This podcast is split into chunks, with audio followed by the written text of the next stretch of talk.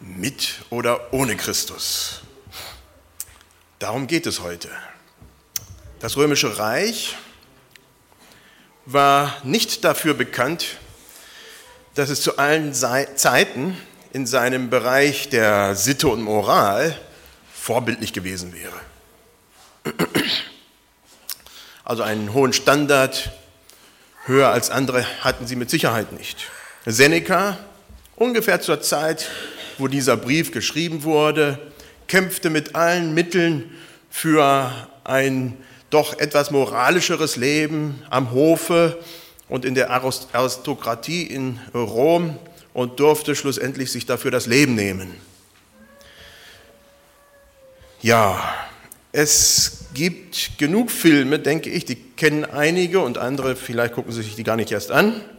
Dokumentarfilme und was nicht alles, die sich mit den Exzessen der Zeit um Rom beschäftigen. Also da gibt es wirklich einiges, was sich da in den Bereich der Filme gemacht hat. In unserem Pfingsturlaub, da waren wir unter anderem in Pula in Kroatien. Jetzt muss ich mal gucken hier. Und da haben wir sowas ähnliches. Also das ist äh, nicht das gewesen, wo wir waren, aber so ein Amphitheater, so ein Kolosseum uns angeschaut. Und es ist ja gewaltig. Aber als wir versuchten, den Kindern dabei zu bringen, dass, ja, also, dass da Tiere gegen Tiere kämpften, da war das schon irgendwie unverständlich. Und das waren, sagten, ja, auch Tiere gegen Menschen oder Menschen gegen Tiere. Und dann noch Menschen gegen Menschen. Also das hat äh, wirklich alles getoppt. Das konnten unsere Kinder eigentlich nicht verstehen, dass man sich sowas überhaupt anguckt.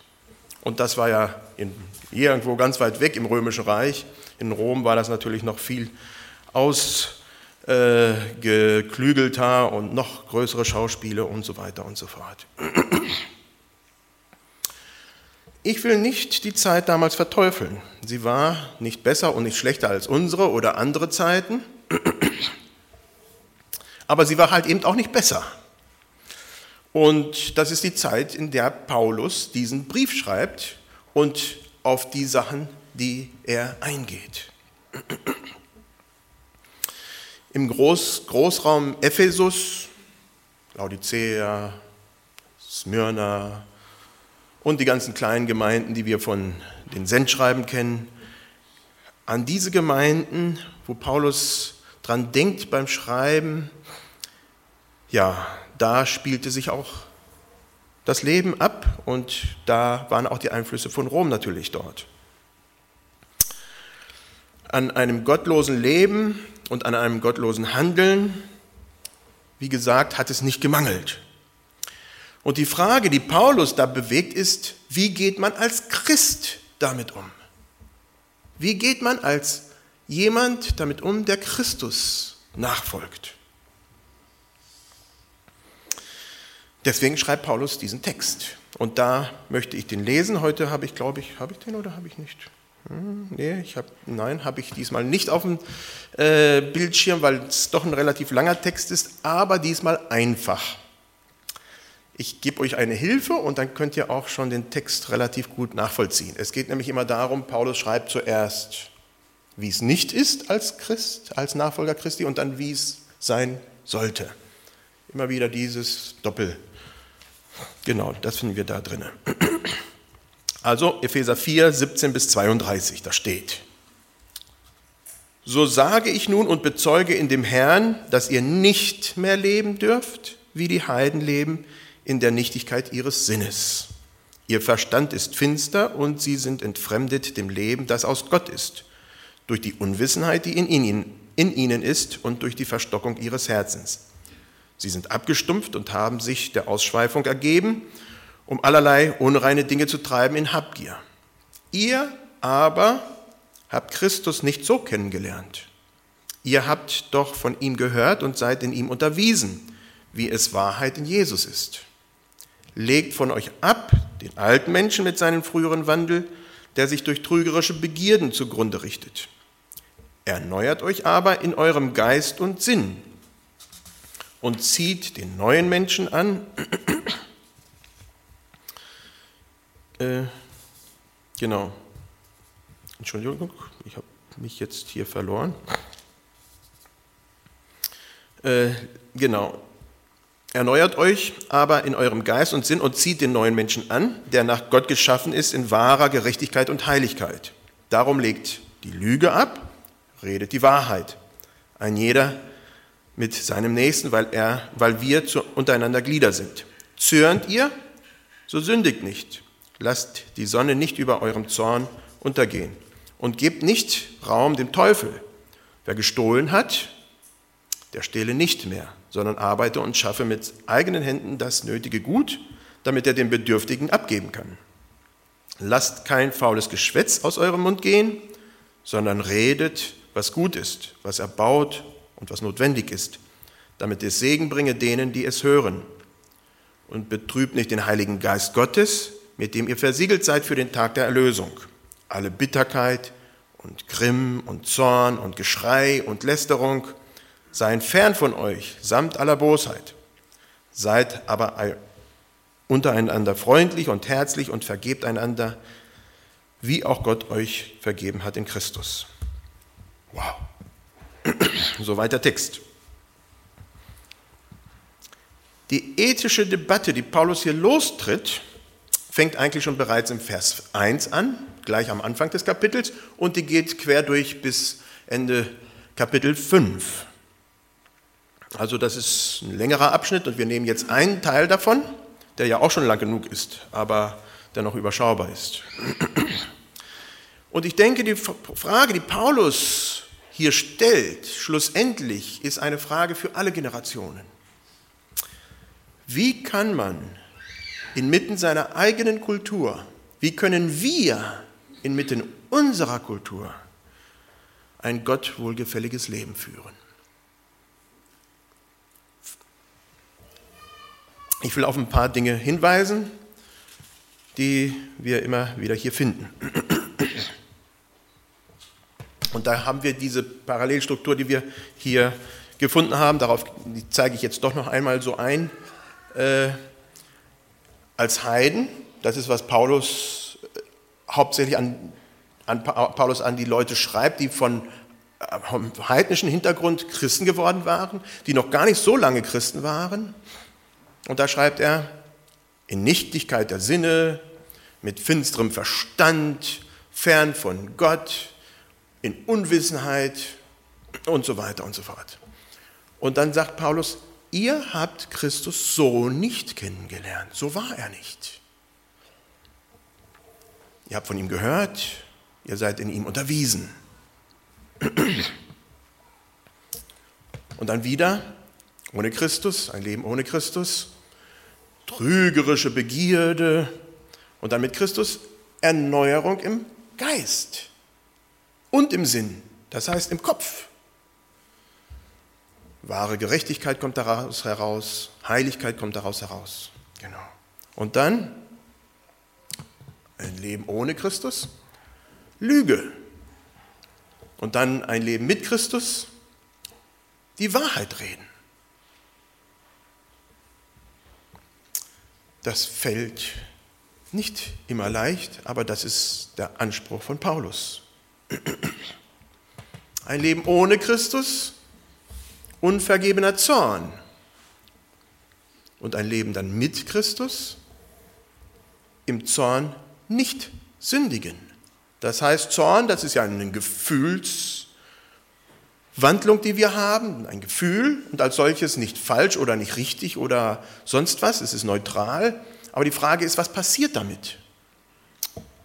Beherrsche ich den Zorn? Benutze ich ihn positiv oder beherrscht mich der Zorn? Tue ich etwas, was damit schädlich ist? Und Paulus sagt, im Zorn sündig nicht. Und dann als Limit, wenn dann die Sonne sich neigt, bringt's klar Geht zu dem, wo ihr Probleme mit habt, reinigt. Heute ist es ja viel einfacher. Wir nehmen einen Telefonhörer und äh, können dann quer durch die Welt, wo wir da Quatsch gemacht haben, dann sagen, hey, Entschuldigung, ja, so war es nicht gemeint oder was weiß immer. Auch wir können es zurechtbringen. Damals, da musste man vielleicht 10, 20 Kilometer laufen erstmal. Also da geht es uns doch wesentlich besser, ja. Äh, also das hat sich schon für uns zum Besseren gewandelt. Vorher Diebstahl. Ich finde den Text eigentlich relativ schön, weil da steht eigentlich ein Leben im Diebstahl. Also es geht nicht um einmal geklaut zu haben. Es geht, und in den anderen Bereichen geht es auch nicht um das eine Mal der Verfehlung, sondern es geht darum, dass man ohne Christus ein Leben darinnen führt, dass das normal ist, dass das selbstverständlich ist, dass man darüber nicht nachdenkt, dass das falsch ist. Wie ist denn ein Leben mit Christus? Nicht mehr klauen. Ganz einfach. Aber nicht nur das, sondern im Kopf hat sich was gewandelt. Nicht nur, dass ich nicht anderen Leuten etwas wegnehme, was sie dann vielleicht oder vielleicht auch nicht vermissen, sondern dass ich mit meinen Händen schaffe, arbeite und mit dem, was ich schaffe, noch anderen helfe, die Hilfe brauchen. Also ein kompletter Wandel. Vorher hat man den anderen geschadet und jetzt hilft man den anderen mit dem, was man hat. Vorher faules Geschwätz. Mit Christus soll das nicht so sein. Reden, was gut ist, was erbaut, was notwendig ist, zum Segen anderer. Heieiei, das sind natürlich Aufgaben, an denen werden wir ein Leben lang arbeiten. Einige mehr, einige weniger. Ähm, aber es ist ein Leben, das wir einschlagen, wiederum. Vorher war das Leben mit einem klaren Hinblick, dass man Geschwätz geredet hat dummes Zeugs. Und jetzt soll es in die andere Richtung gehen. Es soll zum Segen anderer sein. Wenn nicht, dann schweigt man. Ein Leben ohne Christus, Bitterkeit, Grimm, Zorn, Geschrei. Also darauf will ich gar nicht hier erst die, den Punkt legen. Lästerungen, Bosheit. Also so ein Sammelsurium an dessen, was man so findet, was eigentlich nicht so hilfreich ist, was nicht so gut ist. Und Paulus sagt, so soll es bei euch nicht sein. Freundlich und herzlich. Einander vergeben. Weil Gott uns in Christus vergeben hat. Wenn ich das so lese, dann denke ich, ja, das will ich erleben. Nicht immer erlebe ich das. Wir sind ja auch noch nicht alle immer da wo wir alle gerne sein möchten, aber wenn man das liest, dann denkt man, ja, das tut gut. Das wäre klasse.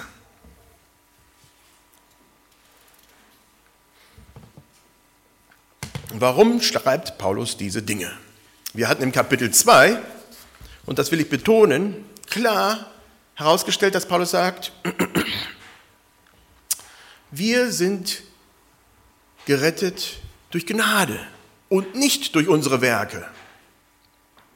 Das hat Paulus vorangestellt. Nicht dadurch, dass wir uns gut verhalten, gute Dinge tun, werden wir gerettet. Und jetzt, ein paar Kapitel weiter, und eigentlich schreibt, liest man solche Briefe, es war ja ein Brief, nicht kapitelweise, sondern als, als Brief halt, von Anfang bis Ende. Und dann ist das ein Zug, da war das zusammen, halt eben zuerst Errettung durch Gnade und nicht durch das Tun. Und danach kommt Paulus und da kommt doch der Hammer, ja, also, ah, Genau. Also ich will es trotzdem betonen, ja? Es sind nicht unsere Werke, nicht unser gutes Verhalten, was uns zu Christus bringt. Aber ein Leben in Christus spiegelt etwas anderes wider als ein Leben ohne Christus. Ich hatte schon gesagt, viele dieser Christen kamen aus heidnischem Hintergrund. Sie wussten überhaupt gar nicht, wie man sich vernünftig verhält. Und wenn sie dann nicht jemanden hatten, der ihnen dabei half, dann war oftmals gar nicht so klar, wie man sich denn gut verhält. Ich habe mal ein Buch gelesen von einem Ethnologen, den ich sehr schätze, durch den meine Eltern irgendwann einmal nach Ecuador gekommen sind, wo ich geboren wurde. Und der hat damals dann unter den Indianern in, in Panama ge gearbeitet. Der ist immer dann so alle Jahre wieder, jedes Jahr mal reingeflogen, war dann so sechs Wochen da und ist dann wieder rausgeflogen. Und dann hat er Bibelunterricht gemacht. Und dann so irgendwann so nach vier Wochen, fünf Wochen hatten die gesagt, stopp, genug. Wir haben genug Informationen. Jetzt müssen wir das erstmal ein ganzes Jahr lang üben. Ja, und dann, wenn wir es können, dann kannst du kommen und mehr erzählen. Ja, und so ist es bei Paulus. Er gibt erstmal Futter, damit die Leute dann üben können. Und so ist es halt eben auch in unserem Leben. Wir können nicht auf einmal alles richtig machen. Aber es fängt an. Es fängt an, Gestalt anzunehmen. Es ändert sich was. Es ändert sich was im Leben. Durch das, was der Heilige Geist in uns bewirkt und durch das, was sich an einem Punkt irgendwann einmal geändert hat, weil wir nicht mehr ohne Christus wandeln, sondern mit Christus wandeln. Und so sagt Paulus hier gerade ziemlich am Anfang, es braucht Aufklärung, es braucht Information, damit das dann auch dann tatsächlich im Leben Frucht bringen kann, im Leben der Menschen. Sie sollen nicht als Schande der Gesellschaft leben, wo man zeigt und sagt, hey, guck mal, die machen das und das. Ja, das, den Punkt haben wir ja bei 1. Korinther, wo Paulus sagt, sowas ist ja noch nicht mal bekannt bei den anderen. Wie könnt ihr das denn? Also nicht so auffallen, sondern gerade umgekehrt, im positiven Sinne. Unter anderem gehört dazu, dass man ein Umdenken hat, ein Umdenken im Kopf. Ich hatte schon vorher gesagt, zum Beispiel als Beispiel nur Diebstahl. Und das ist nur ein kleiner Bereich, dass man vorher an sich gedacht hat, an dem, was ich von anderen kriegen kann, an dem, was ich unrechtmäßig von anderen kriegen kann. Und das umzukehren in eine Sicht hin, wo ich sage, womit kann ich anderen dienen? Was habe ich anderen zu bieten. Den Christen vormals und natürlich auch den anderen, schreibt Paulus an anderer Stelle.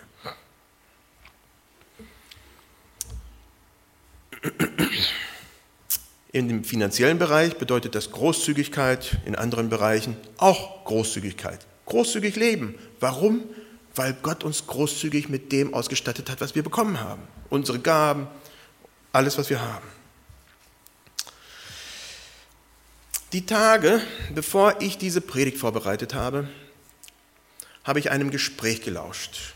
Und das hat mir wehgetan. Ich habe da die Klappe gehalten, da war ich auch gar nicht gefragt zu reden. Ich durfte zuhören. Und es ging um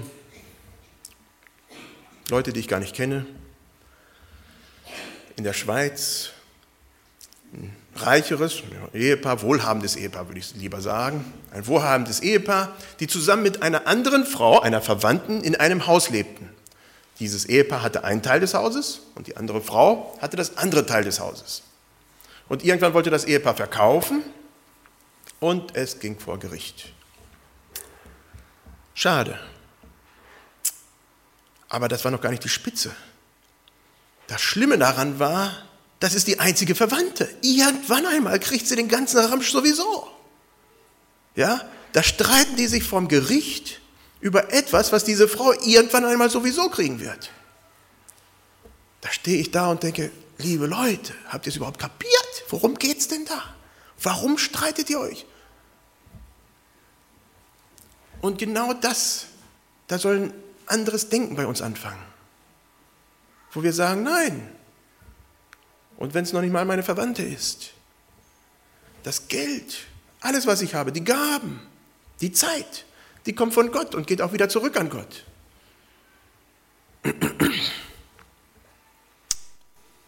Paulus ist nicht so naiv zu glauben, dass bei der Umkehr tatsächlich alles geschieht. Zum einen haben wir natürlich 2. Korinther 5, Vers 17. Ja, darum ist jemand in Christus ist eine neue Kreatur. Das Alte ist vergangen, siehe, Neues ist geworden. Also da ändert sich schon irgendwann an einem Punkt alles.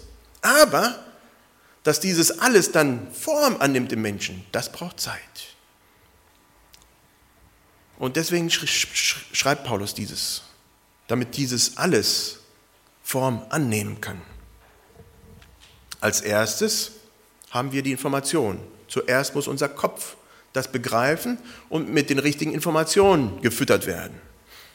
Wenn das da ist, das heißt, sie wurden unterrichtet, dann kann erst etwas anderes geschehen. Als zweites, das ist dann der zweite Punkt, kann und braucht diese Veränderung Hilfe. Man macht das nicht alleine. Deswegen stellt uns Gott in Christus in eine Gemeinschaft hinein. Alleine gehen wir zugrunde. Alleine irgendwo zu sagen, hey, ich bin der Einzige, ich schwimme da gegen den Strom, ich packe das alles. Irgendwann mal dreht man den Bauch nach oben und dann ist Feierabend. Das schafft man nicht. Deswegen gibt es Gemeinschaft. Gemeinschaft der Gläubigen, die Paulus sehr, sehr wichtig ist. Immer wieder betont er es. Wir brauchen die anderen, damit wir uns untereinander anspornen, damit wir uns ermutigen, ermutigen, Gutes zu tun, ermutigen, das Richtige zu reden, damit wir uns ermahnen, wo es nicht geklappt hat, damit wir vorwärts gehen.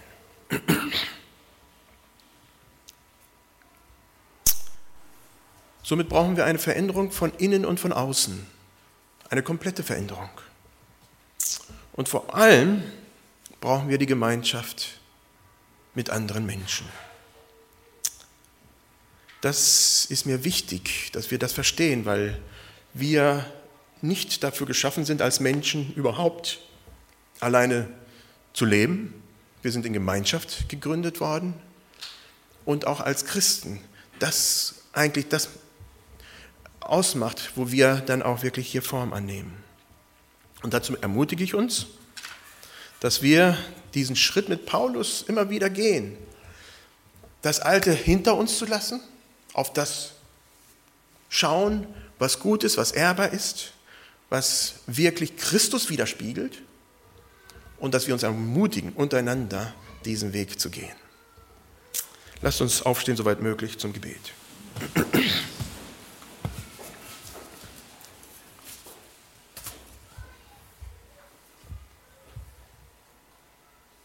Jesus Christus, wir danken dir, dass wir dich haben, dass du in unser Leben hineingetreten bist, dass wir dich kennen dürfen.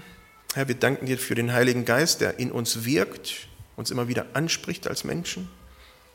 Aber vor allen Dingen, Herr, danke ich dir auch für die vielen Mitchristen, für die vielen lieben Geschwister im Glauben, die immer wieder uns helfen, Kurskorrektur vorzunehmen, die uns helfen und ermutigen, vorwärts zu gehen, die uns Freude am Leben schenken und die uns zeigen, wie es auch weitergehen kann. Herr, dafür danke ich dir. Herr, segnet uns auch weiterhin dieses zu schätzen, zu lieben und zu fördern, da wo wir es können. Und wir danken dir dafür. Amen.